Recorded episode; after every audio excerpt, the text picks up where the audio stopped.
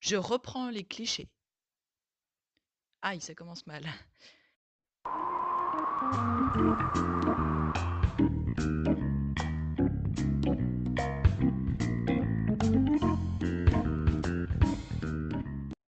Ça faisait longtemps. hein. Mais il y a un truc qui m'énerve depuis un moment au collège. C'est les thugs. D'abord, t'as le rebelle, le standard.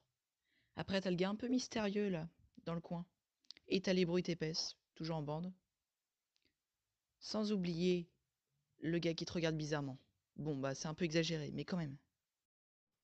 Et je sais pas si t'as remarqué, mais la plupart a une capuche.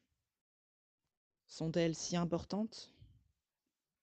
C'est de la hiérarchie. Il a raison, c'est prouvé. La capuche renforce la crédibilité. Pas de capuche, pas de crédibilité. Voici le professeur Badboyovitch, un thugologue de renommée. J'ai longtemps étudié la démarche du thug lors de son évolution. Il est parti d'orang-outan à adolescent.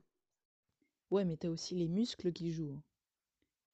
T'as les gros bras et t'as les blindés. J'espère que ça vous a plu et je vous dis à la prochaine.